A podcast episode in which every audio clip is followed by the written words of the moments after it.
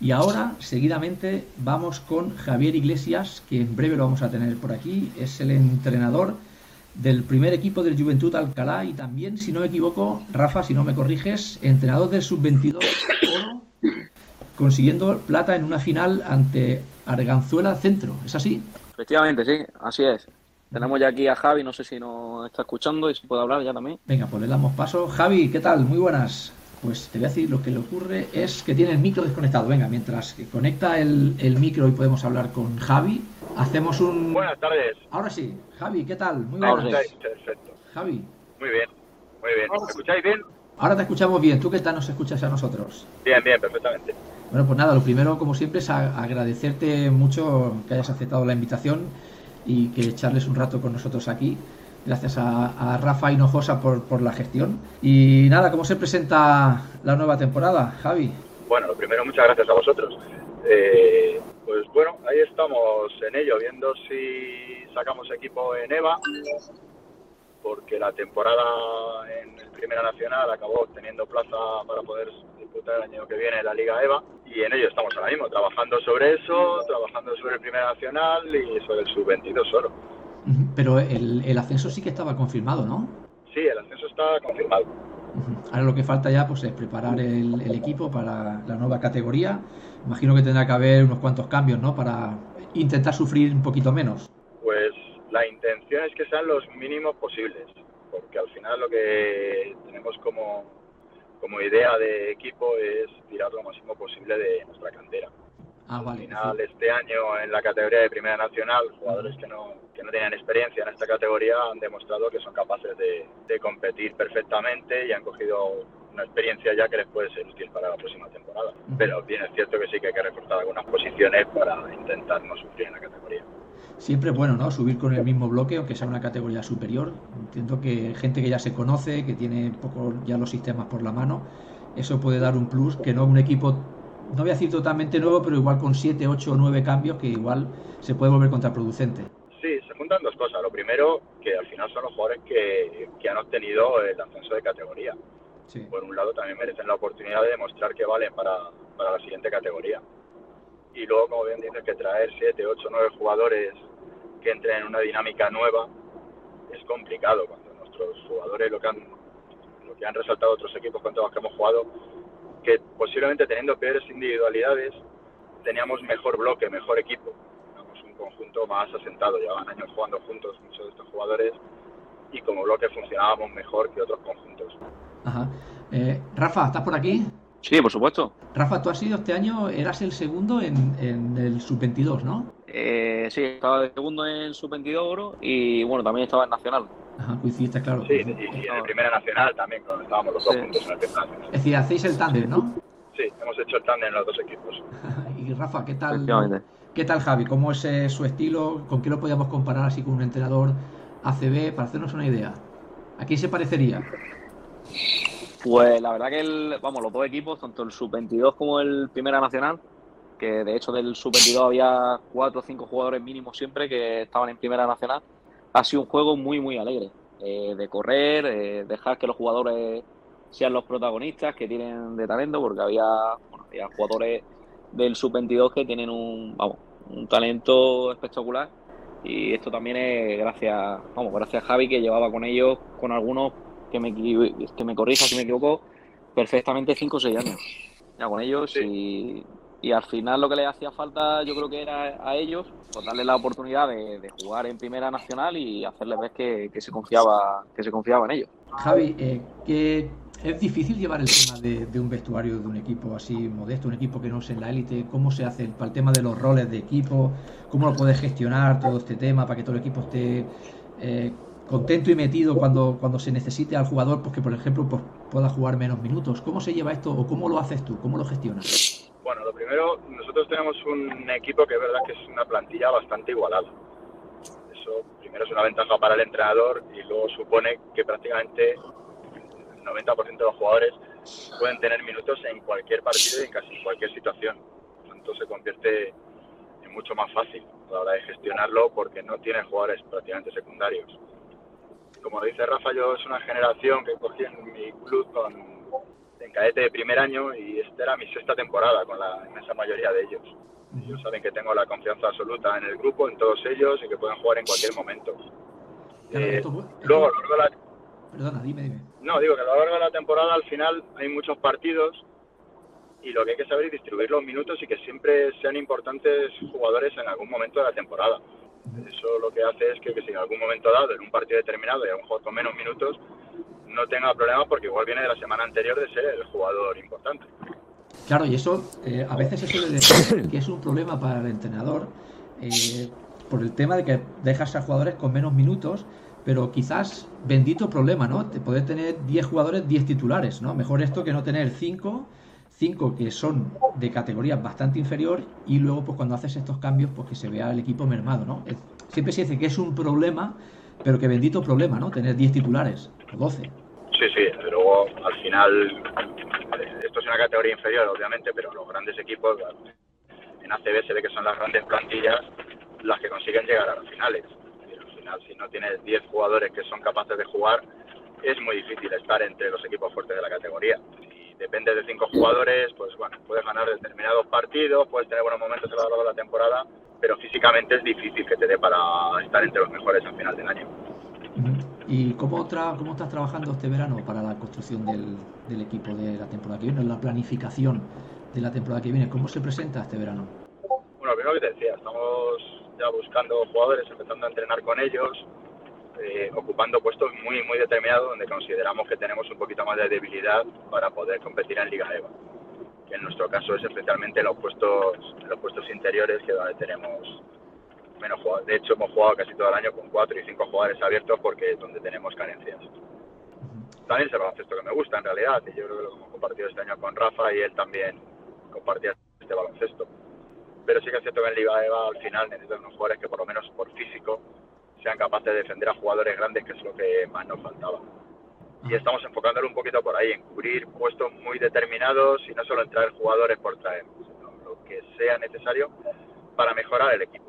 Da igual que haya jugadores que hayan tenido mejores números, pero si tenemos un 1, un 2, un 3, los que tenemos confianza son los que vamos a seguir contando con ellos para la próxima temporada. Y, sobre todo, perdón. No, no, Rafa, adelante. No, y sobre todo si ya los conoces y a la hora de trabajar, el, para mí el aspecto psicológico y de química de vestuario, que ya sabes cómo tratarlos y, no hay que ayudar a adaptar a ese jugador, imagino. Sí, al final es más fácil que se adapten tres o cuatro jugadores al rol del equipo que, como decíais antes, pues incorporar ocho o nueve jugadores que hay que generar dinámicas totalmente distintas y hay que volver a generar un grupo nuevo. En realidad es incorporar unos jugadores determinados que hay que darles el mensaje claro de lo que se espera de ellos y que se van a incorporar a un grupo que ya tiene las dinámicas trabajadas y asimiladas. ¿Y qué tal es el cambio de Nacional a EVA?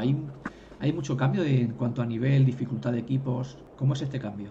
Mi sensación con lo que yo he podido ver en EVA, los partidos que he podido ver, es que hay más nivel a nivel físico. Es decir, jugadores más grandes capaces de hacer más cosas. Es una gran diferencia con las categorías inferiores como era Primera Nacional pero en cada categoría que he ido pasando en mi etapa de entrenador siempre lo mismo. Al final, según aumenta de categoría, lo que marca la diferencia es especialmente el físico. Yo llevo años entrenando que ves que jugadores exteriores de calidad tenemos todos. A determinados niveles hay muchos equipos con jugadores exteriores de calidad. Por suerte, el baloncesto está muy asentado en España y hay muchos equipos, mucha cantera, muchos colegios que trabajan en el baloncesto y cualquier jugador, aunque físicamente sea pequeño, aprende a jugar, es buen jugador, entiende el baloncesto, pero donde empiezas a tener los problemas es en los... ¿Y del tema de, ascender algún equipo, algún jugador al, primer equipo que se asiente ya en la primera plantilla, también tenéis algo o, simplemente vais a hacer fichajes e iréis contando? No, no, nuestra idea, nuestra idea de Leva es que la mitad del equipo sea de la cantera. De los que hay y los que no, del sub-22 sí, del sub-22, que como ha dicho Rafa antes, la mitad del Primera Nacional eran jugadores del sub-22. Algún jugador del Nacional pasará a Leva y algún jugador del sub-22 pasará también a Leva. Que además, con un nivel, ¿no? consiguiendo la, la plata, es decir, un, un nivel importante. Sí, sí, un nivel muy importante. Al final han demostrado durante la temporada que eran capaces de ello. Insisto, al final tenemos un perfil de jugadores exteriores, con muy buen tiro, con muy buena calidad individual, muy buena lectura del juego, entienden muy bien el baloncesto y donde necesitamos reforzarnos un poquito es en, el, juego interior, que es donde nos va a faltar para poder competir en EVA contra jugadores grandes. De hecho, la final en sub-22 lo que nos enfrentamos es un equipo que físicamente nos superaba por muchísimo y no pudimos. Es el juego interior el que no pudimos parar. Eh, ¿Cómo fue la final contra Arganzuela Centro? Para los que no la vieron. Bueno, Arganzuela es. Arganzuela en realidad es tiene un convenio con otro club más grande de Madrid que es Zona Centro. En realidad es Zona Centro, que es un club bastante grande dentro de Madrid. Eh, ellos tienen una plantilla de 11 jugadores, 9 de ellos extranjeros fichados. Nosotros al final, nuestro equipo son todos jugadores de Alcalá de Henares, de la cantera del club desde hace muchos años.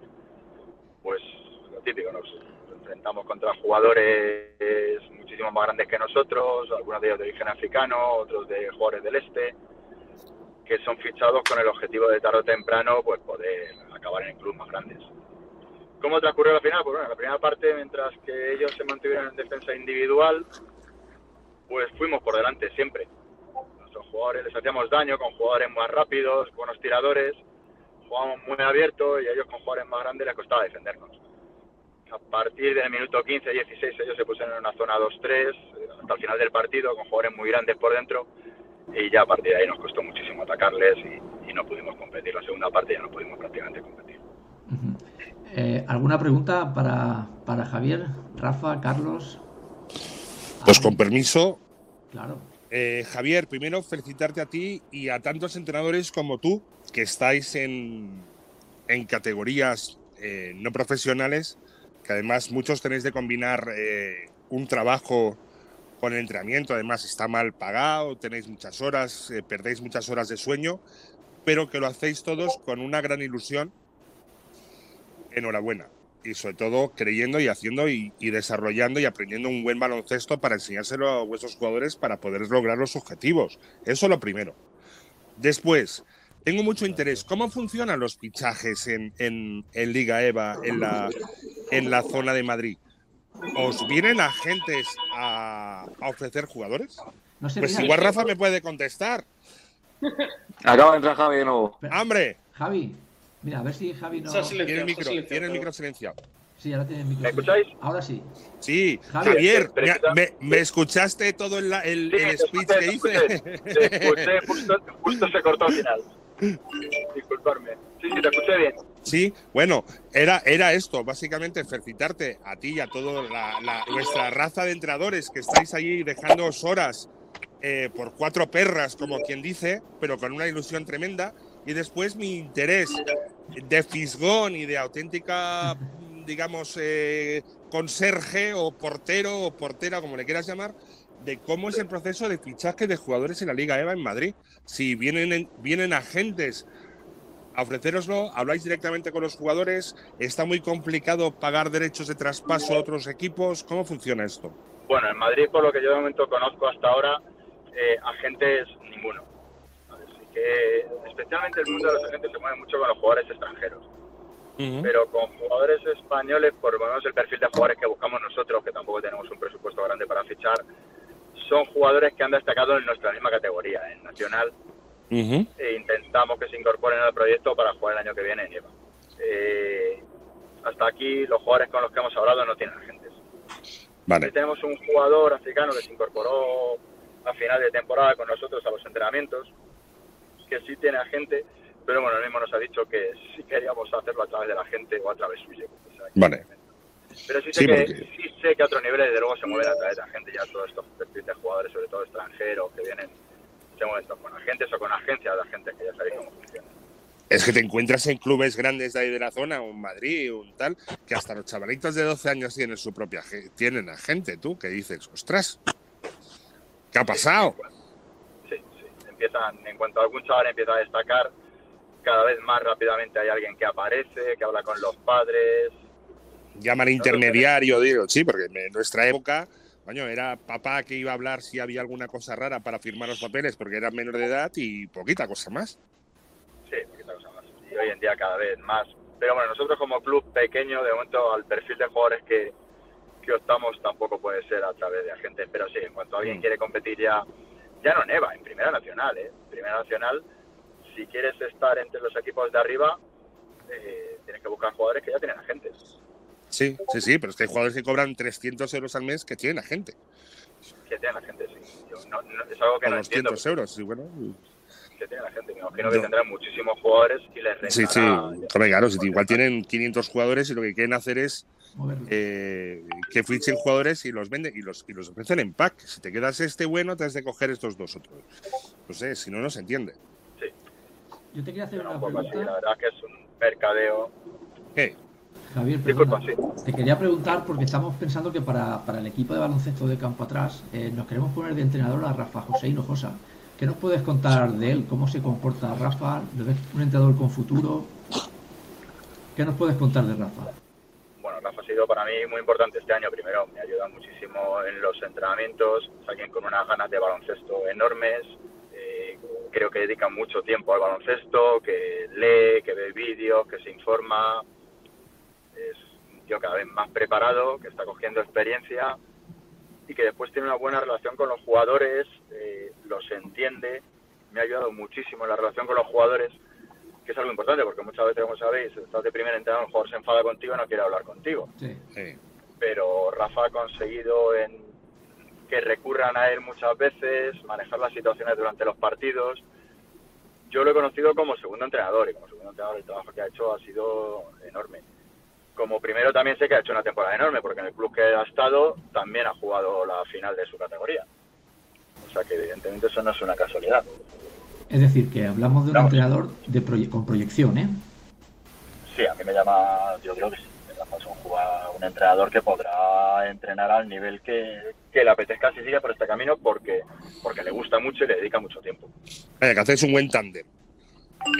Sí, yo de luego he estado muy a gusto con él este año. Creo que al final, para que salgan las cosas bien, tienes que tener un equipo bueno a tu alrededor, tanto Rafa como Pedro Pablo, que ha sido otro entrenador veterano que ha estado con nosotros en los partidos y nos ha ayudado, como la delegada de equipo, y los jugadores que han estado muy comprometidos con lo que queríamos hacer con ellos. Qué bien. Esa es la clave. Esa, es la clave. Y al final el resultado se nota, ¿eh? El resultado se nota. Sí, yo llevo muchos años que fíjate que a final de temporada hemos acabado contentos. Puedes hacer años mejores o peores, te, metes en playoff, no te metes en tu categoría, pero si los jugadores notas progresión a final de año y los jugadores están contentos es que el trabajo está bien hecho. O sea que ¿Cuánto este año destaca más porque hemos quedado segundos, pero al final es ver la proyección que han tenido los jugadores a final de temporada y la, la mejoría que hemos tenido. Javier, ¿cuántos años ibas entrenando tú? Uy, mira, yo tengo 51 años y yo empecé a entrenar con 19 años en un colegio. Caray. ¿Por cuántos, ¿Por cuántos clubes has pasado? O sea, tú con 50 tienes casi me da, o sea, es del 71 o del 72 eres. 71, sí. 71. Pasar por mucho, lo que pasa es que mi, mi vida profesional también ha sido muy variopinta, he dado muchas vueltas y no siempre he podido entrenar. Pero en muchos. Entrenando, entrenando algo más de 20 años, seguramente. Caray has visto de todo, ¿eh? La progresión de los chavales, eh, cómo son los chavales de ahora de hace 20 años, o sea que has visto de todo. Ha habido una progresión enorme, enorme, cómo son los chavales hoy en día. Físicamente sobre todo, ¿no? Físicamente, de entender el baloncesto, mm. de, todo, la coordinación, la capacidad atlética y cómo leen el baloncesto. Hoy en día es como leen el baloncesto. También creo que va muy unido a la progresión de los entrenadores hay muy buenos entrenadores, sinceramente, o sea, al final los entrenadores famosos son los que están en ACB o los que... Pero es que yo veo muy buenos entrenadores en muchas categorías. Claro, es lo que decía, el entrenador anónimo, ahí está la clave. El entrenador estrellita, el que le vienen las estrellas dadas y tiene más o menos más que nada gestionar eh, a las figuras y ponerlas en el sitio correcto, pues bueno, no es fácil, pero puñeta, sacar el talento y entrenar el talento para que el jugador crea en sí y que sea, digamos, eh, que dé rendimiento en, un campo y sea entrenable, eso tenéis vosotros la labor de, la gente joven, seguro que has entrenado gente joven, y labor eh, silenciosa que nunca os va a agradecer la gran gente, pero que sois básicos para el baloncesto. Sí, yo creo que eso sí, que hay muchísimos entrenadores que empiezan muy jovencitos, que tienen muchísimas ganas, que consiguen inculcarles a los niños el amor por el baloncesto y es lo que al final hace que acaben llevando jugadores a la élite, que evidentemente los acaban a, acaban moldeándolos a otro tipo de entrenadores también. Pero si no existiera este perfil de entrenadores de base sería imposible. Oye, y cada jugador siempre ha tenido su, ídolo, ¿no? En mi época, pues teníamos un Epi, un Fernando Martín, una, después vino los Navarro, Herreros, eh, Pau Gasol. Javier Iglesias, ¿quién ha tenido de modelo como entrenador? Bueno, yo es que jamás me he fijado en alguien en concreto. Llevo muchísimos años viendo mucho baloncesto y me voy quedando con, con lo que más me interesa de cada uno, sinceramente. He ido progresando en mi idea del baloncesto, pues imagínate con mi edad, que es de mi quinta, el baloncesto cuando empezábamos nosotros era de jugar más de jugadores interiores, fuertes, toscos. Un, base, dos aleros, dos pivots. Claro, exactamente. Eh, no entendías el baloncesto de otra manera. Y ahora prácticamente es. Sí, sí. Y ahora es un juego abierto. Tal, tal, sí, sí. ¿Para qué vas a tirar de 5 metros? Mejor tira de 2 que el porcentaje. Claro, para, para, exacto. Lo que decían, no tires de dos y medio, tira de 3, ¿no? Claro, y es que hoy en día es que a los jugadores se enseñan a tirar de 8, no de 6 y pico, que nuestros jugadores. Claro, claro, es que ya el rango, el rango de tiro ha aumentado. para que tiren de 8 metros. Claro, el rango de tiro ha aumentado muchísimo, sí, sí. Claro, ha aumentado muchísimo y quieres que todos tiren. No te vale un jugador grande que no tire. No, no, hace 30 años, hace 25 años tirabas de 8 metros y te miraban con una cara, ese tío está loco. No, te sentaba en el banquillo, claro. o, hacías una, o una bombita a los navarros de tirar así para encima y dices, vaya sandía, vaya melonazo, vaya whopper que te acabas de tirar, chaval. O sea, el baloncesto ha evolucionado muchísimo, sobre todo en, el, la finalización de tiros, ¿no? Porque en defensa más o menos siempre ha sido lo mismo, pero en ataque ha variado muchísimo la forma de jugar unos contra uno, otros contra dos. Te ha obligado el físico de los jugadores, la velocidad, porque al final claro, es que a 5 metros, a 4 metros te defienden muy bien. no, no, y haces una bandejita y te ponen. Claro, y la bandejita de ahora, de antes, ahora te la ponen en la, tercera gradería. Claro, y gente muy grande, que todo el mundo es rápido, que te defienden fácil. No sé, vamos esto por ejemplo moderno. Nosotros, lo falta ahí, cambiamos en todos los bloqueos, ¿no? Por poner un ejemplo pretendemos que todos nuestros jugadores sean rápidos, que sean capaces de defender un tío de 1,98 que defiende a un tío de 1,80. A un base, al menos aguantarle 3 o 4 segundos, sí, sí, al menos que les alguna ayuda. Y rotar, que sí, sí. Que aguante, que, obligue, que no obligues a tirar, que no pueda penetrar. Es decir, al final todos conseguimos con las defensas, porque todo el mundo es capaz de defender a todo el mundo, o amplias el rango de tiro, buscas un baloncesto distinto o te quedas atrás. Sí. Sí. Bueno, no, sí, he tenido ídolos como sí, he tenido entrenadores que me han ido gustando en su época, pues, Lolo Sainz en su día, pues muchos entrenadores que han ido viendo cosas. Y hoy en día, pues aunque yo no soy un fan de la NBA, pues tienes que ver mucha NBA porque tus jugadores, a casi todos les gusta más la NBA. Es lo, es lo, que, es lo que ven, sí, es lo que ven, sí. sí, sí, es que es así. Yo no soy un fan de la NBA, las cosas como son. Pero tienes que buscar muchas cosas de ahí porque ellos son sus referentes. La realidad es que los jugadores jóvenes ven la NBA, no ven la Euroliga. A mí me gusta la Euroliga, incluso el baloncesto femenino, por ejemplo, trabajan muy bien los sistemas. Trabajan muy bien con las jugadoras, prácticamente son muy buenas, porque hay menos físico. Sí. Es, son más, es más técnico que físico, exacto. Claro, es más táctico que físico y aprenden mucho del entrenador de baloncesto femenino de sí. Y la que tiene técnica y físico ya es la, es la reina, por supuesto. Claro, pero el baloncesto masculino se ha convertido más en uno contra uno. Uno contra uno, dos por dos, sí, sí. Javier, comentas que muchos jugadores, claro, son jóvenes, siguen la NBA. Eh, ¿Alguna vez tienes que, entre comillas, eh, regañarles a alguno por alguna manía de que intentan imitar o hacer cosas que ven en esos partidos nocturnos de la NBA o no te ha pasado nunca? Yo te voy a los años de la generación que tengo actualmente, ¿no? que los cogí en cadete de primer año, fíjate, son tíos ya de 20 años, pues llevo 6 años con ellos han creo que les he conseguido transmitir otro tipo de baloncesto. O sea, ellos intentan practicar cosas que ven en la NBA, pero de lo que estoy súper orgulloso con ellos es de que han aprendido a jugar, entienden el baloncesto, leen el baloncesto, y creo que eso es fundamental. Y por lo tanto, bueno, aprovechan cosas que ven de la NBA, pero desde la perspectiva un poco del baloncesto europeo, de saber leer, de saber buscar ventajas, de saber aprovecharse de las situaciones, Claro, claro porque, porque nunca serán nunca serán un Lebron y nunca serán un Harden, pero bueno, igual tienen un recurso muy navarro, ¿no? O sea, es, hay que adaptarse. trabajamos, trabajamos mucho todo el baloncesto europeo. Yo las bombas llevo trabajando con ellos desde los 14 años. Porque es un recurso, porque al final da un tío de dos metros, pues hay que no, no, no, no, no, le vas a tirar por delante, tendrás de tirar por elevación. Sí, sí, es un recurso. Son maneras de acabar, de acabar los tiros, sí, sí, ha aumentado mucho la, la, finalización de las maneras de finalizar han, se han adaptado mucho al jugador. Es tremendo. Sí, pero eso es algo que por eso digo que el entrenador de cantera ha mejorado muchísimo su nivel porque es capaz de enseñarle muchas cosas a los niños. Mm. Yo cuando empecé jugando a baloncesto a los 14 años, pues hacíamos ruedas de entradas a canasta. Sí. Y, bandeja derecha, bandeja de izquierda. izquierda como mucho, si tenía suerte, un poquito de defensa y partidos. Y eso eran los entrenamientos. Sí. Hoy en día es inimaginable. O sea, eso sería. es, que, ni en Benjamín se hace eso. claro, porque se empieza pronto a inculcar lo que son sistemas. Que ya en Benjamín empiezas a enseñarles bueno, enseñas a enseñarles mucha técnica individual, que, sepan cambiar por de espalda, que sepan cambiar entre las piernas, que manejen las dos manos, sí, sí, sí, o sea, que sepan hacer fintas, ya no táctica, porque la táctica debe ser un poquito más adelante, pero que tengan recursos individuales. Bueno, es lo que dicen, ¿no?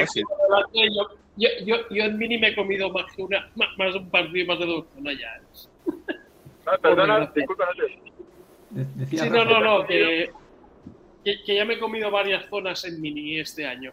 Ah, bueno, luego está el equipo competitivo, el que quiere ganar la liga. Vale, sí. El equipo que quiere ganar la liga en mini, de repente tienes cuatro niños o niñas ahí metidos en la zona defendiéndote. O juegan con tres abiertos y solo juegan dos, porque solo. Pero bueno, ese es el que quiere ganar la liga, que por desgracia.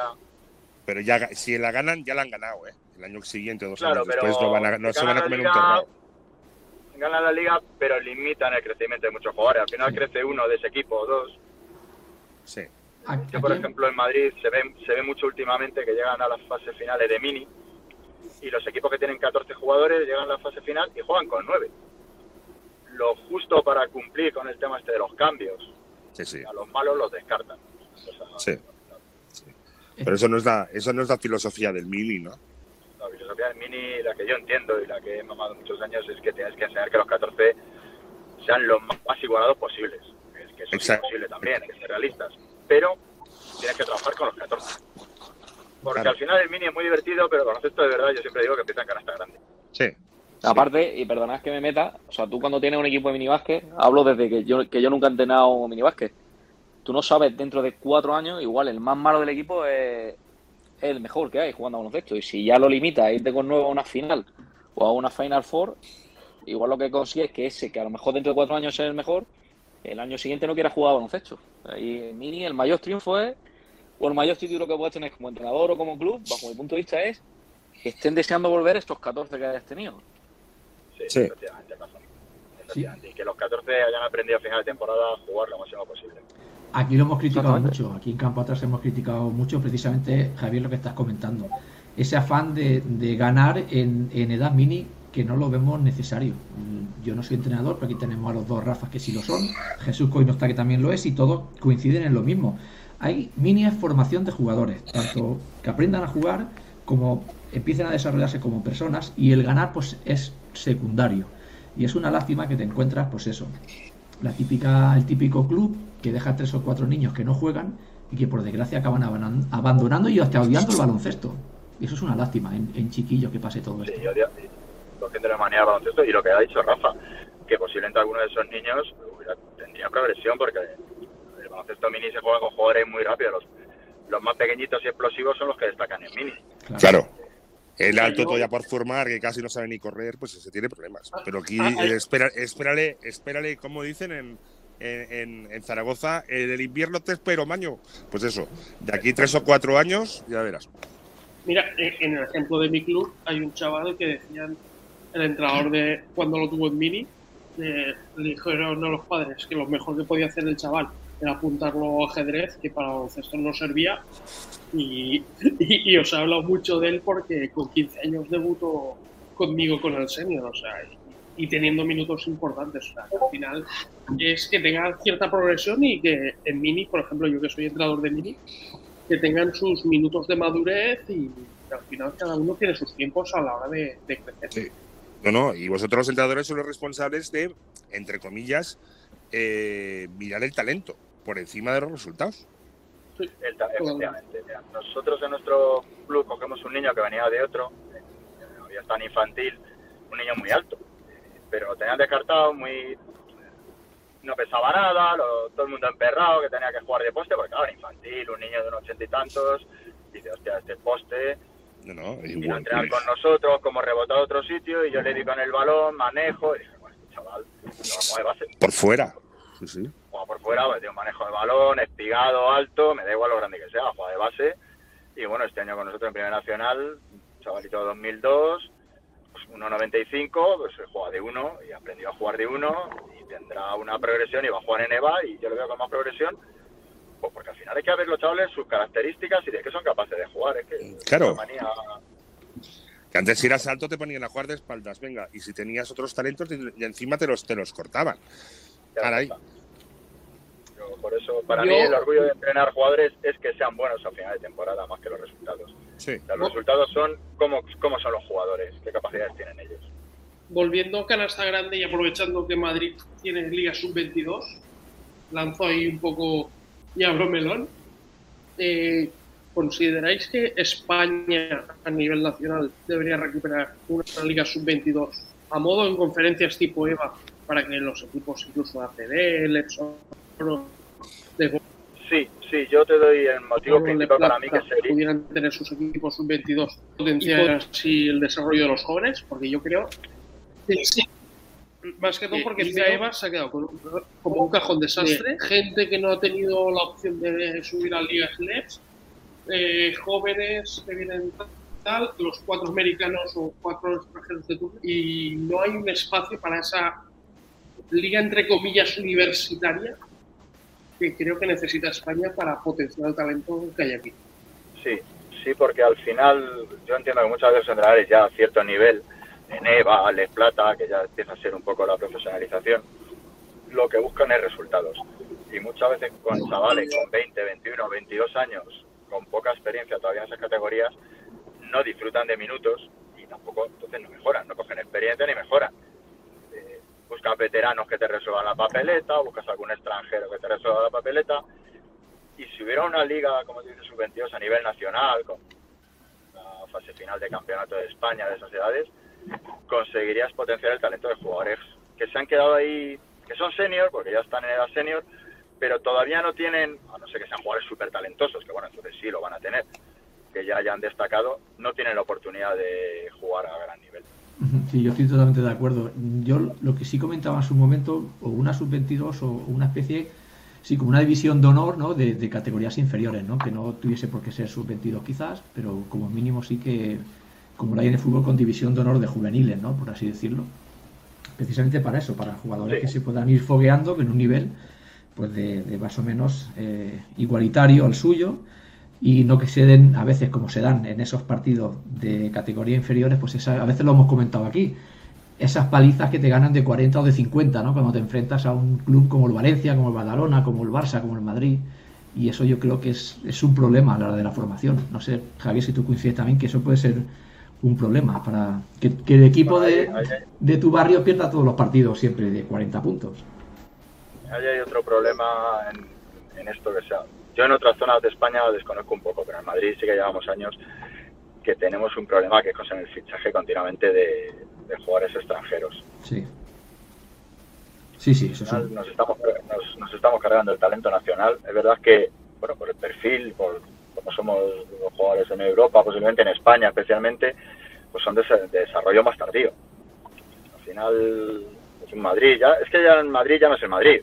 Es que ni el estudiante, ni el Fuenlabrada, que dice, bueno, son los ACB que entendemos que tengan que tener una cantera pensando en la ACB. Es que en Madrid hay 10 equipos, 11 equipos, que su plantilla, la mayoría, son jugadores no nacidos en España. Sí. Y me parece que nos estamos, estamos cargando poco a poco el baloncesto. En, las ligas catalanas pasa, pasa lo mismo.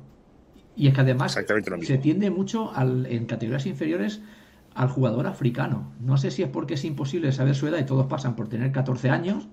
Y, el tío tiene una barba y te mide 2 metros 10, pero todos tienen 14 años. Y porque todo el mundo intenta sacar su Ibaka. Sí, se, juntan las dos, cosas. El jugador, yo creo que los africanos en general tienen un desarrollo, son más maduros con determinadas edades que el jugador por nacido en España. Y luego la parte de la edad que muchas veces te encuentras jugadores que te parece increíble, que bueno, que igual son de la edad, pero su desarrollo ha sido muy, muy anticipado, pero bueno, yo me he encontrado jugadores que, que te sorprenden. Sí, sí, sí, casos hay, hay muchos y no sé por qué, pues... Y bueno, y que luego te llama, te llama la atención que no llegan a ningún sitio, es decir, que, al final tampoco llegan a ningún sitio. No, la mayoría no llegan a ningún sitio, lo que ocurre es que en categorías inferiores, claro, si tú tienes un, un chavalín africano que le saca dos palmos al tuyo, pues es, cuestión de, de, lógica, ¿no? Llegar, está más cerca del aro y te va a meter todas las canastas. Como aquella anécdota, ¿no? Que había un jugador africano de 16 que tenía un hijo de 12. O sea, que algunas eran exageradas, pero en algún caso pasa. Bueno, nosotros este año hablamos con una gente jugando contra un club de aquí de Madrid, que no voy a decir el nombre, que tenía un jugador jugando en Primera Nacional, africano, que tenía ficha también en cadete, ¿vale? Eh, claro, te dice, no, tiene 22 y tiene ficha en cadete. Pues cadete, pero del servicio militar. O sea, eh, claro, pues cadete, 45, cadete de marina, 45 puntos por partido en cadete. Pues sí, claro. hace muy bien. Luego llega a Primera Nacional, que tampoco es que sea una categoría extraordinaria, y mete ocho y media. Para, que te sí, bueno, es que ahí, pues para que el club en cuestión sea campeón en cadete. claro, claro. Luego en categoría ya más eh, junior, senior, ya, ya se iguala un poquito más. Ya esta diferencia no es tan notable. Y Cuando juega con chavales de su edad, pasa. La mayoría de jugadores acaban ya cayendo pues al nivel que tienen. es muy diferente. Claro, al nivel que tienen. Sí, sí. Una cosa es el físico y otra cosa es que tengan el nivel de baloncesto. Eso es un problema que yo no sé si en España algún día querremos resolver. tendríamos que hacerlo, sobre todo pensando en el baloncesto nacional. Que no, que da mucho de comer a mucha gente. Sí, y, que, y que muchos equipos, si te quieres quedar un jugador, te tienes que quedar así también, porque vienen en pack, vienen en dos por uno.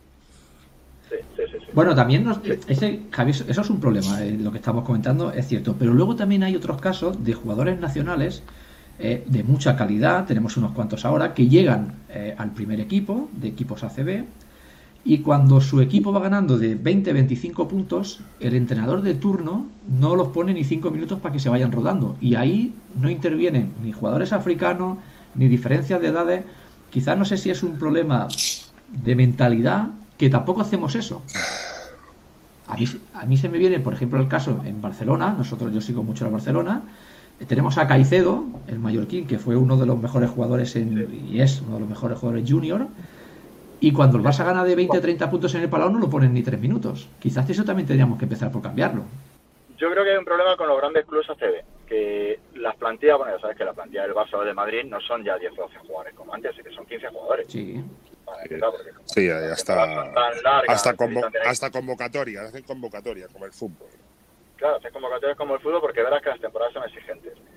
Se ha convertido en tal la exigencia que es que no puedes poner un chaval. Yo entiendo que esos entrenadores que viven del baloncesto, es que se convierte en que tienes una exigencia y que el 10, que es fulanito, que tiene agente, que tiene ficha, tiene que jugar.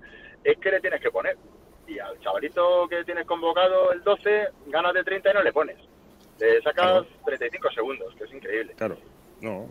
Pues porque en el banquillo no tienes jugadores, tienes dinero sí, sí, es que es eso, dinero porque tú tienes un compromiso con el agente, el jugador. Es dinero.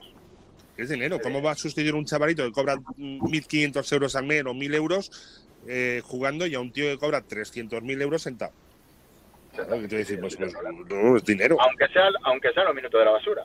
Es que no, no, no, no, no, no, no, no. El otro... jugador, te llama la gente, Sí, sí, y, te, y, el club te hace bailar el asiento del entrenador, pero corriendo, eh, porque el jugador ese tiene una media de 15 puntos, lleva 10 y en los últimos minutos de la basura quiere meter 5 para guardar la media.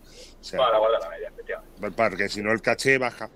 Pues eso. Pero para esto yo creo que al final es legislar, que son las federaciones las que deberían de tener, pues oye, ya no te digo el número de jugadores que tengas que tener, pero es que tienes que tener 6 jugadores nacionales en tu plantilla, punto. Ahora se ve, creo, 6 jugadores seleccionables no, ¿qué te hace un jugador joven? Se te va a Estados Unidos a estudiar, a sacar una carrera. Sí, porque además como están becados las universidades funcionan fenomenal. Claro, Y, encima eh, estudia, se saca una carrera y encima, y encima juega baloncesto y tiene una oportunidad. Y llega aquí y puede escoger con una carrera, yo que sé, de empresariales por la Universidad de Wake Forest o de Florida, eh, igual gana más ido trabajando, sabiendo inglés y sacando una carrera en Estados Unidos que yendo a, jugar, no sé, a, a Badajoz por 500 euros o 1000 euros al mes. Efectivamente. Eso sí. Pero en eso yo soy partidario del modelo ruso. O sea, el modelo ruso, la liga rusa, eh, tiene que tener mínimo dos jugadores rusos en pista. O sea, dos jugadores rusos en pista me refiero a que puedan ir con la selección rusa. Si no, automáticamente es falta técnica al entrenador. Sí, sí, sí, sí, es un modelo así. Yo te decía, seis seleccionables en, convocados en el banquillo, o como dices tú, o dos jugadores en pista mínimo seleccionables. Es que tiene que ser, es que además en un país como España, que es que hay jugadores enormes, es que hay un talento enorme en los jugadores jóvenes. Esa es una reivindicación muy antigua que, además dentro de poquito hablaremos porque tenemos invitado a Alfonso Reyes, que es el presidente de la Asociación de Jugadores. Sí, señor. Es una de las cuestiones que hablaremos con él, a ver qué tienen previsto, si es una batalla perdida, si es una batalla económica, si la reivindicación del sindicato de jugadores, por muy profesionales que tienen, que sean, eh, tienen algo previsto o es que la CB ya vive simplemente es un show business y vive más para el business que para el show, ya veremos. Si es que al final se ha demostrado que España es una potencia para esto llevamos años y años consiguiendo medallas, que decir que el jugador español tiene talento, pero como cada vez se busca el resultado más pronto, pues parece que nuestros jugadores no tienen por qué estar en los grandes, pero sí que son. Pero yo, yo, yo ahí voy a ser un pelín crítico y voy a tirarnos piedras a nosotros mismos.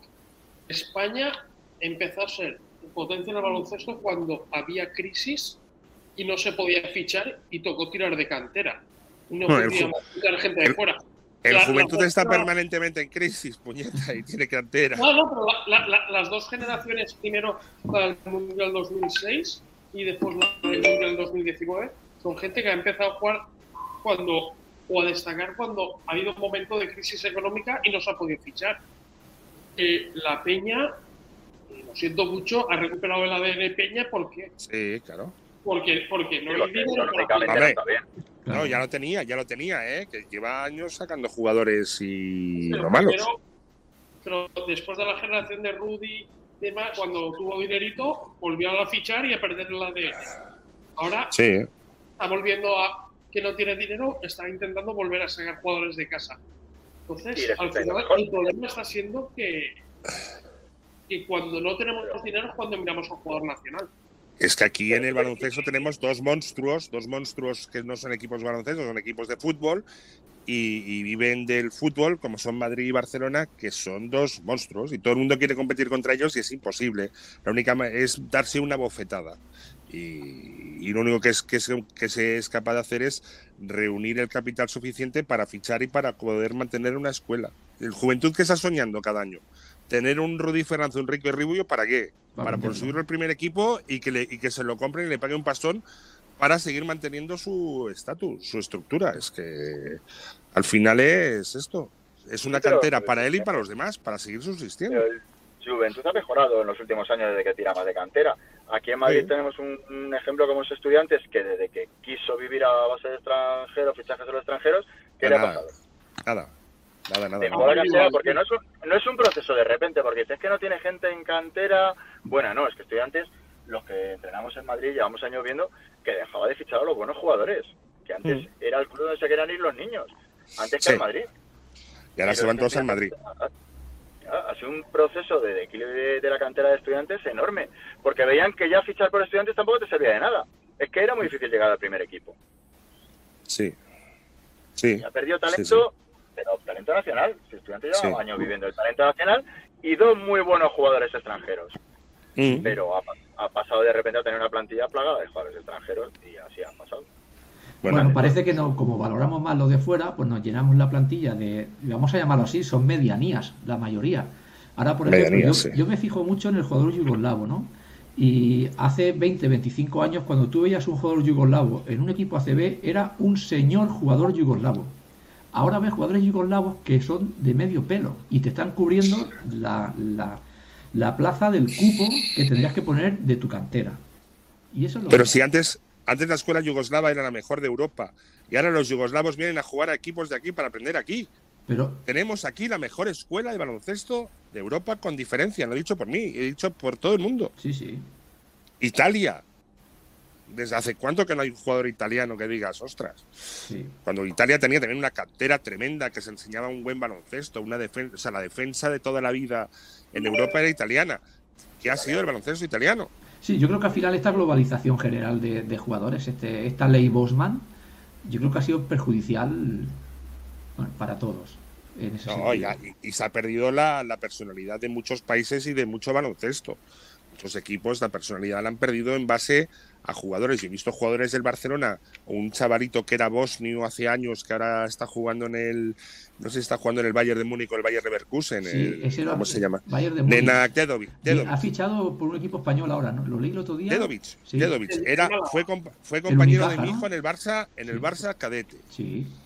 Y el 90% de los tiros eran para ese señor.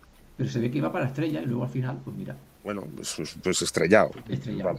perfecto. Le han hecho, le han hecho creer que era. Hay una anécdota con él, no sé si la sabéis, la de Nedovic. No. no. Se juntó una vez con Ibrahimovic. Dicen, ostras, nos parecemos, porque si lo veis son clavados. Sí, verdad. Sí, sí, se parece mucho. Sí, sí, sí. sí. Eh, y dice, pues mi padre nunca ha estado en Suecia. Y a lo que Ibrahimovic contestó fue, pues mi padre en Bosnia sí que ha estado. Ah. Sí, sí. Este Dovic ese se pasaba, eh, se paseaba cada día en entrenamiento y venía cada día Soran Savic, que era su agente por allá. De los 13, 14 años. Sí, sí, o sea, son gente de aquellos de los padres viven de los hijos y la presión del hijo de ser una estrella para mantener a toda la familia. Eso es terrible. Terrible. Una responsabilidad para un chaval de 15 años que no se lo merece.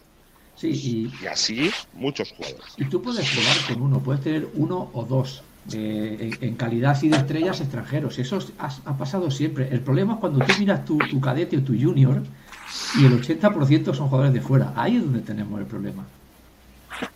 Pero bueno. Sí, yo, yo de hecho cuando jugamos la final contra Arganzuela, estuvimos viendo también la semifinal contra ellos para hacer un poquito de scouting y tal. Y claro, yo estaba en la grada de Arganzuela Centro y estaban todos hablando en, en inglés, en polaco y demás. Decía, ¿de verdad estamos en España viendo un partido de baloncesto o estamos hoy tiene extranjero? O sea, resultaba gracioso y triste aparte iguales. O sea, gracioso, porque te hacía gracia, pero luego decía lo veías triste pues decía, es que a, los, a los de aquí no le, no le damos la, la, oportunidad. Sí, sí, que se llama Distrito C, eh, Centro de Arganzuela como se podía haber llamado Erasmus, ¿eh? Sí, Sí, porque tenían, yo creo casi que tenían de, de casi todos los continentes, porque tenían de América, tenían de África. Como si fuera un intercambio de Erasmus de la universidad, igual. Pues eso es un problema. El equipo de la Benetton, de la Benetton del anuncio de Benetton, ¿eh? No, no, de, no del Bueno, pues eh, si no tenéis nada más para Javier, lo de, iremos despidiendo, que ya lo hemos entretenido 50 minutos y tampoco sí, tú de hacerle perder mucho el tiempo. Javier, no sé si, si bueno, pues eh, quieres explicarnos algo más del club. Porque yo tenía una así, mira, quería comentarte, eh, supongo que eres consciente que eres entrenador de un equipo histórico que jugó en ACB, ¿no? No sé si eso es responsabilidad, es orgullo, son ambas cosas. ¿Cómo se siente eso? Sí, sí, sí. Yo de niño jugué en la cantera del antiguo Caja Madrid. ¡Hombre! Y veíamos los partidos en el pabellón Caja Madrid. O Perico Ansa y toda esta gente.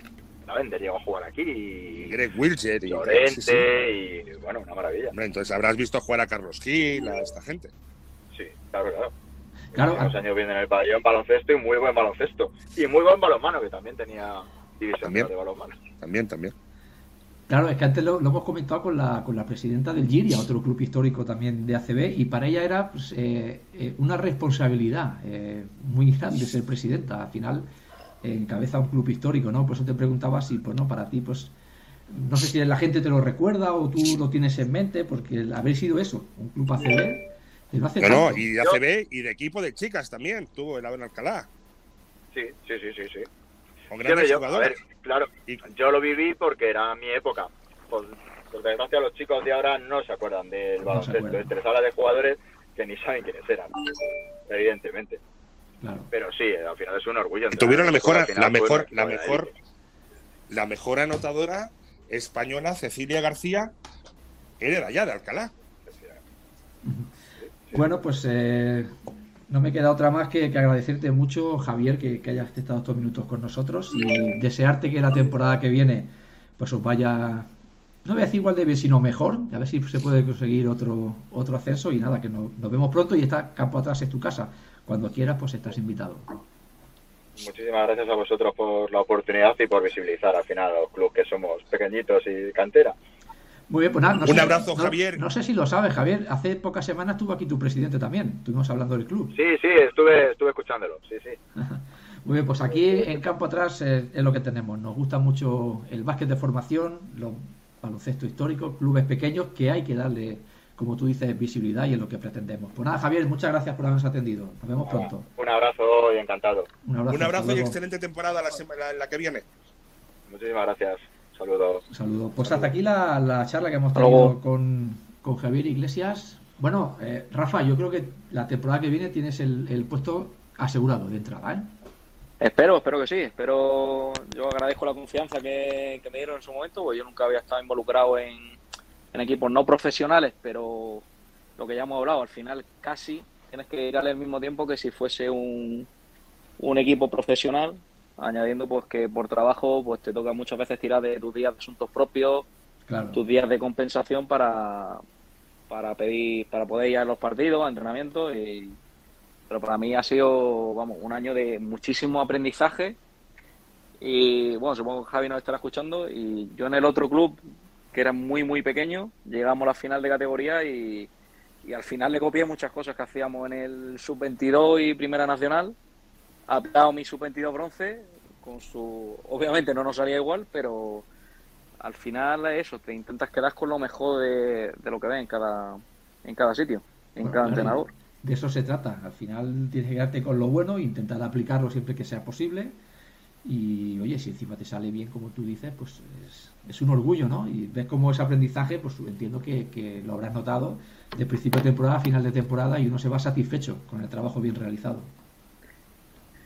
Se intent- es lo que yo le dije a los míos. Pues nosotros, yo mi sub-22 bronce es un equipo que si lo veis, con todo mi respeto y el cariño que le tengo, o sea, mm, la gente que vino a verme a la final me dijo, ¿cómo habéis llegado a la final? O sea, porque estaban muchos llorando por perder la final y lo que me decían es, ¿cómo habéis llegado? Es lo que yo les dije al principio de temporada y que es lo que, que es lo que hay que decir siempre.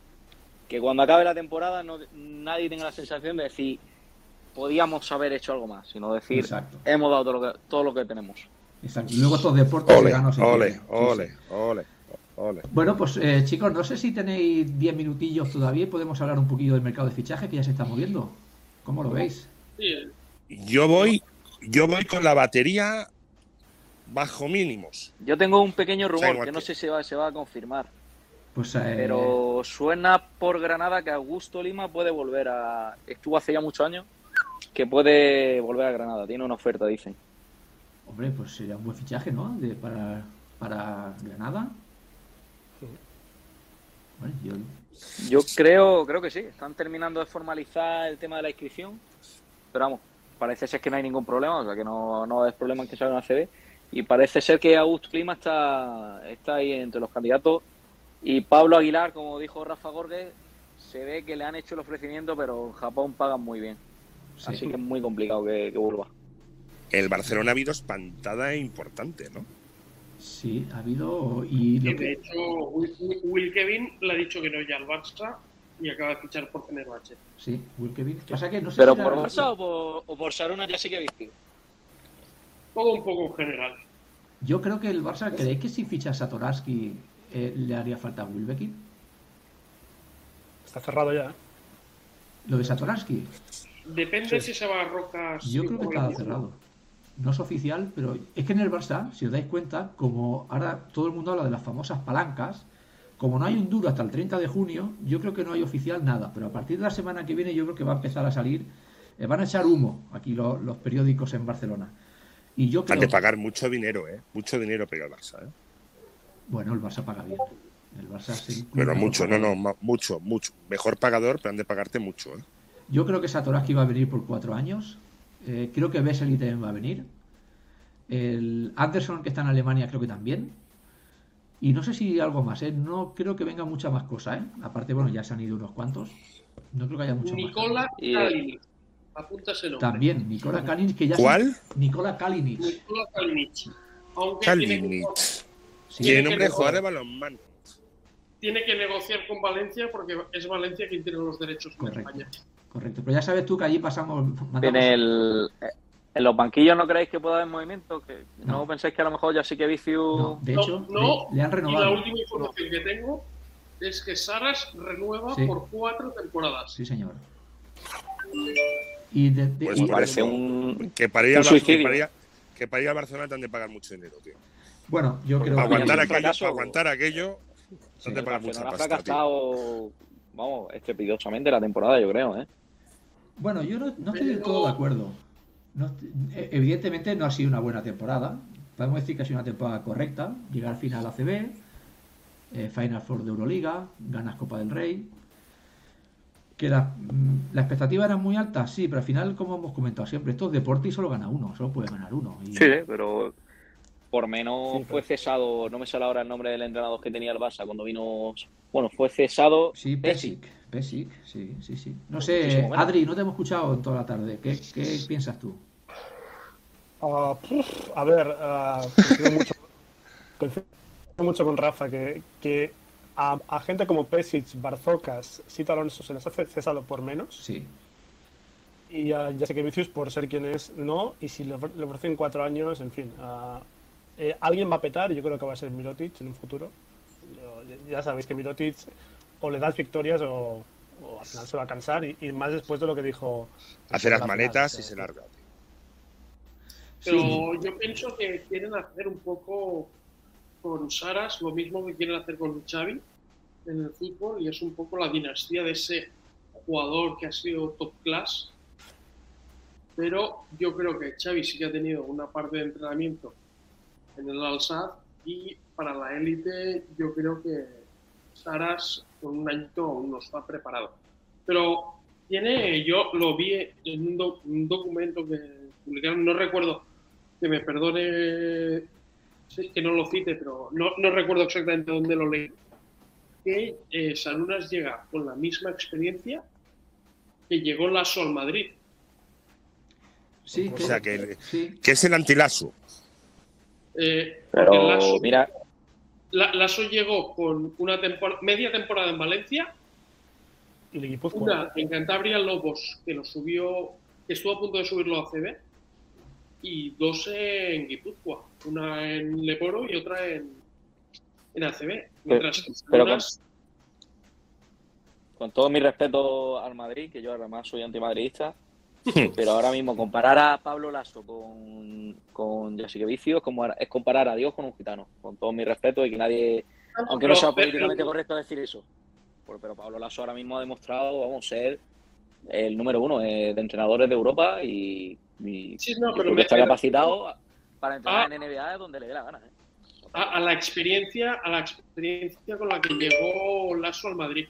Sí, yo Pablo Lasso tiene una, una humildad que no tiene Yasique Vicios, tiene una psicología que no tiene Yasique Vicios, tiene un conocimiento como entrenador del baloncesto que no tiene Saras. O sea, que llamarte Yasique Vicios no te garantiza ser buen entrenador. No, pero son formas diferentes de entender el baloncesto. Pero yo entiendo lo que quiere decir Gorges. Es decir, si tú retrocedes 10 años atrás, cuando el Madrid fichó a Lasso, todo el mundo pensó, hombre, no puede venir Lasso, un entrenador sin experiencia, mira, solo ha entrenado aquí, solo ha entrenado allí. Y 10 años más tarde, pues te das cuenta que fue un acierto. Total, total. No, puede haber, y yo lo dije aquí cuando se le criticó en octubre, noviembre que querían despedirlo, no había mejor entrenador para el Madrid, que Lasio lo sigue siendo. Por lo tanto, yo creo que aquí en Barcelona, como se probó lo de Guardiola en su día y funcionó bien, pues ahora se piensa de todo el mundo que, bueno, yo me traigo aquí un jugador. Quieren exportar el modelo. Sí, me traigo un entrenador joven, con poca experiencia, lo moldeo eh, y a, como en nuestro club encima conoce el Con ADN Barça claro. y es un proyecto a futuro. Exacto, y ni para bien ni para mal, te puede salir bien y te puede salir mal. Yo creo que ya sé que Vicius puede ser un excelente entrenador si cambia ciertos aspectos de cómo tratar a la gente y si se da cuenta que ya no estamos en la época de la esclavitud y que tú no puedes ni gritar hacia la gente ni, ni hacer esos gestos. Tienes que ser como un, un, Vicente del Bosque, para que nos entendamos. Un tío bonachón, que implanta su, su forma de, de, ver el juego, pero trata al jugador con cariño, bien. Pero, es pedirle a Darth Vader que vuelva a ser un Jedi, ¿eh? Quizá, ¿eh? Cuidado, ¿eh? Claro. bueno. al jugador, y, yo no sé, porque al principio tenía mi época dictatorial, ahora me he dado cuenta que no va por ese estilo, que al jugador hay que convencerle y no hay que imponerle, porque si, si se le convence, al final el jugador, eh, eh, si lo haces partícipe de esa decisión, al final eh, va a estar más implicado y, va a ser cosa de todos y no solo de uno. Claro, es que puedes también, pasar más. Puedes ganar y tener cabreas a los jugadores. Claro. Que se lo también hay momentos, igual hay, hay momentos en los que quizás sí que tienes que ser, que nadie me malinterprete, un poco dictatorial y decir, hay que hacer esto y ya está. Sí, pero, en general. adaptarte a los momentos. Rafa, pero en un tiempo muerto, cuando te diriges a todo el equipo, tú puedes ser como tú dices. Porque ahí, bueno, pues se sentirá aludido el que se tenga que sentir. Pero tú lo que no puedes hacer a cada cambio, enfrentarte al jugador mientras está dirigiendo al banquillo y echándole al público encima y diciéndole de todo. Es mi opinión. Para mí, es, un, método que para mí no funciona. Creo que hace muchos años que la, la gente confunde dictador con líder y con déspota. Sí, ¿Vale? Un entrenador ha de liderar, ha de dar unas herramientas, no ha de premiar y castigar al jugador no es un animalito del circo, en plan, si me haces la pirueta tienes un caramelo y si no, te doy tres latigazos. Tú no puedes ir, tú no juegas por esa motivación, tienes que dar las herramientas. O sea, ser un déspota. No puede ser. Yo creo que puedes ser un dictador, puedes tener unas armas y decir, oye, vamos a hacer todos lo mismo, porque si no, esto es una anarquía. Eh, bueno, un equipo básicamente se basa en una disciplina y todos más o menos, y procurar al menos hacer lo mismo, pues no puede ser un déspota con el imperio del miedo. Porque si perdéis, vamos a entrenar después, como hacía algún entrenador, que cuando se largue toda la gente, menos esto, la ropa de entreno, vamos a entrenar. Y el jugador no lo puede tratar así, Porque es que al final eh, no juega por ganar, sino por miedo a ti. Eso al final te sale el tiro por la culata.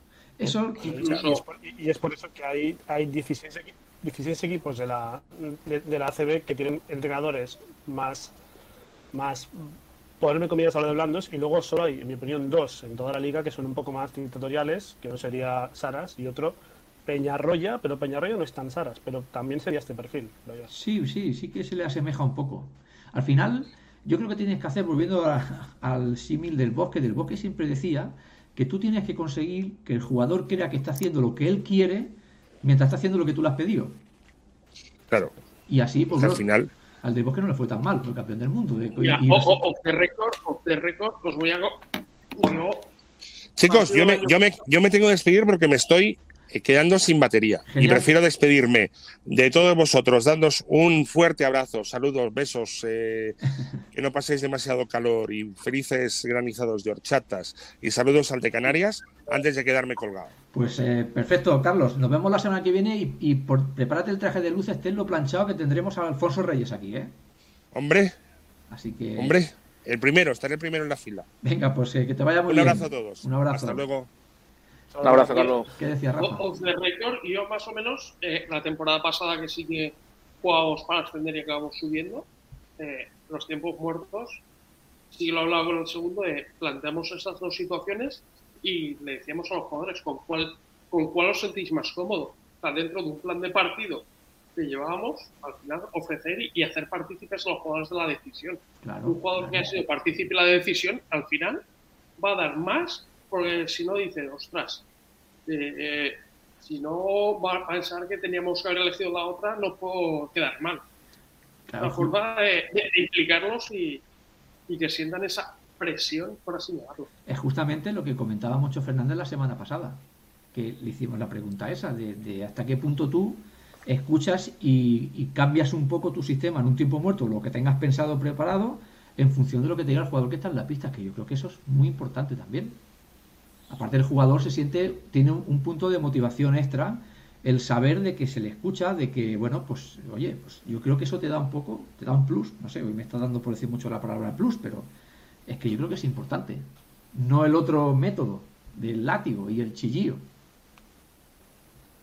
y por ejemplo, cuando, cuando veo tiempos muertos por, por internet, ahora que está tan de moda poner el micrófono en el tiempo muerto, yo con los que más disfruto es cuando hay un, un feedback entre entrenadores y, y, jugadores. O sea, cuando escuchas hablar a todos los jugadores y no solo escuchas al entrenador pegar berridos y, y, romper la pizarra, que eso lo hemos visto alguna vez, y yo creo que es lo mejor todos los sentidos, creo yo. yo, creo que sí, incluso, incluso imagen de club, ¿no? ¿No pensáis que puede influir también un poco a la imagen exterior de club, ¿no? De, no sé, Eh, no sé si me explico. No es lo mismo que una persona de, de 5.000 kilómetros de tu casa, pues vea eso que comentas tú, Adri, pues lo ve por internet o está viendo el partido y vea que en ese club el entrenador siempre está pegando gritos, siempre está chillando y siempre está regañando, que no que sea, pues podemos decir, entre comillas, un señor.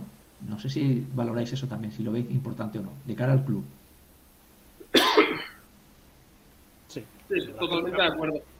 Y, y, es más, yo creo que Sara se está intentando jugar a ser Obradovic, tema de las broncas y demás, pero le falta una diferencia. Es que Obradovic en sala de prensa defiende muerte a sus jugadores y da la cara por ellos. Sí, eso es importante. Efectivamente, totalmente de acuerdo. Eso, eso es muy importante también. Y Sara no parece que de momento de la cara por los jugadores. Todo lo contrario. Ha dado la sensación que siempre es culpa de todo el mundo menos suya.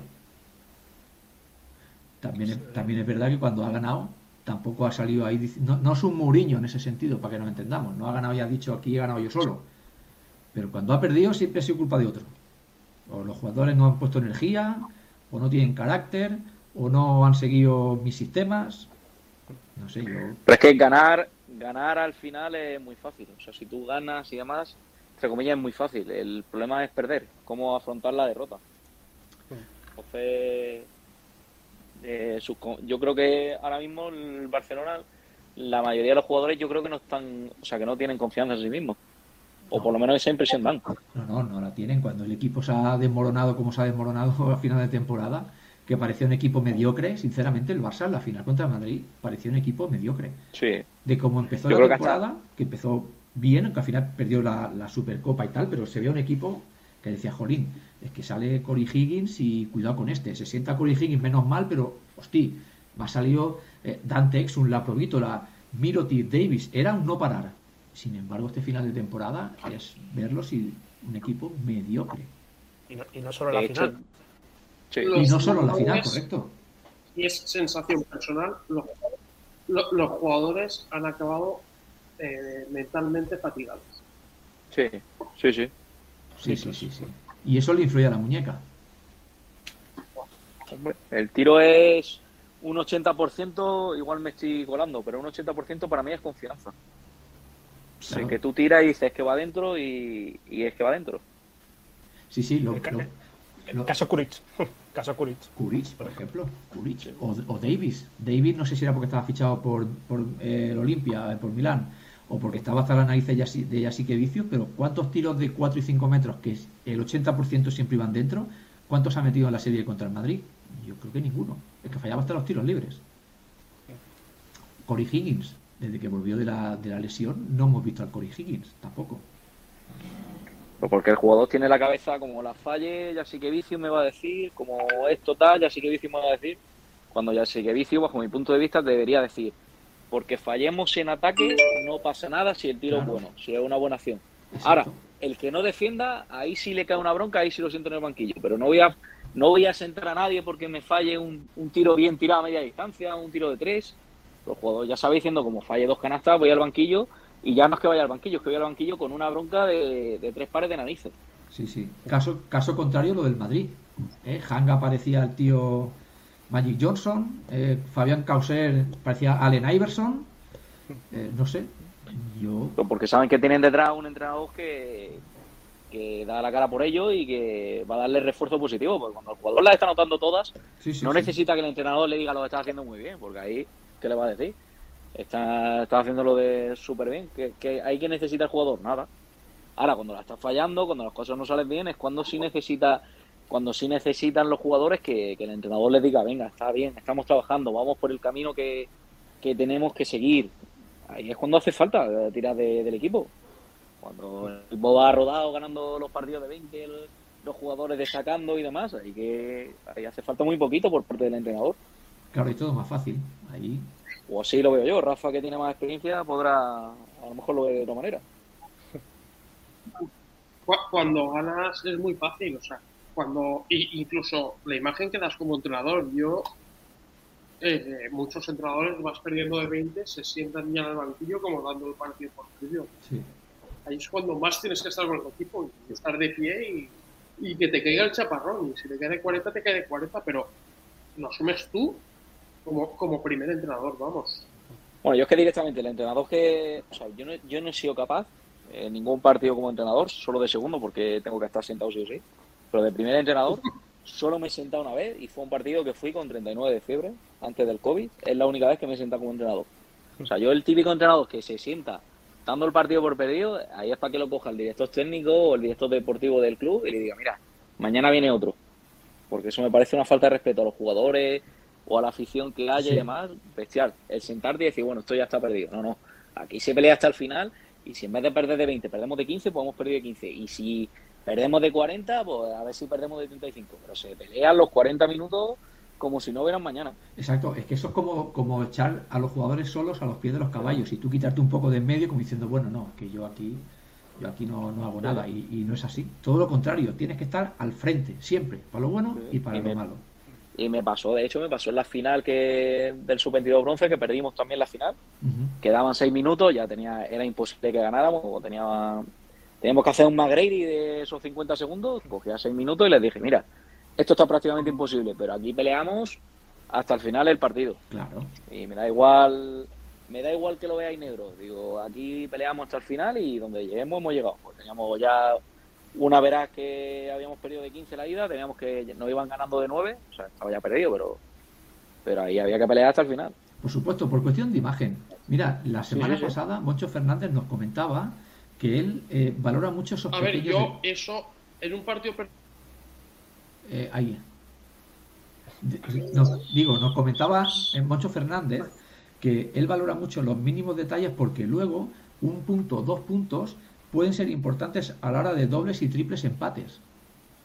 Claro. Entonces tú siempre, aunque vayas perdiendo de, como dices tú, de 20, pues hay que perder de 18. Si vamos 18 abajo, de 16, porque nunca se sabe. Y eso es muy importante. Y aparte, lo que estás transmitiendo a tus jugadores, de aquí hasta el final, se pelea. Y este es nuestro ADN, así tiene que ser. No venga, ya hemos perdido de 15, pues venga, va, esto ya, oye, que esto es campicha. Eso no puede ser la, única vez. de, las pocas, veces que me he sentado como entrenador fue en la temporada pasada, los cuartos de final de playoff, que ya teníamos la eliminatoria perdida. De hecho, en la ida nos cerraron marcador y no teníamos opción. Y lo que quise hacer era hacer debutar al chavalín que tenía de segundo entrenador que estaba aprendiendo.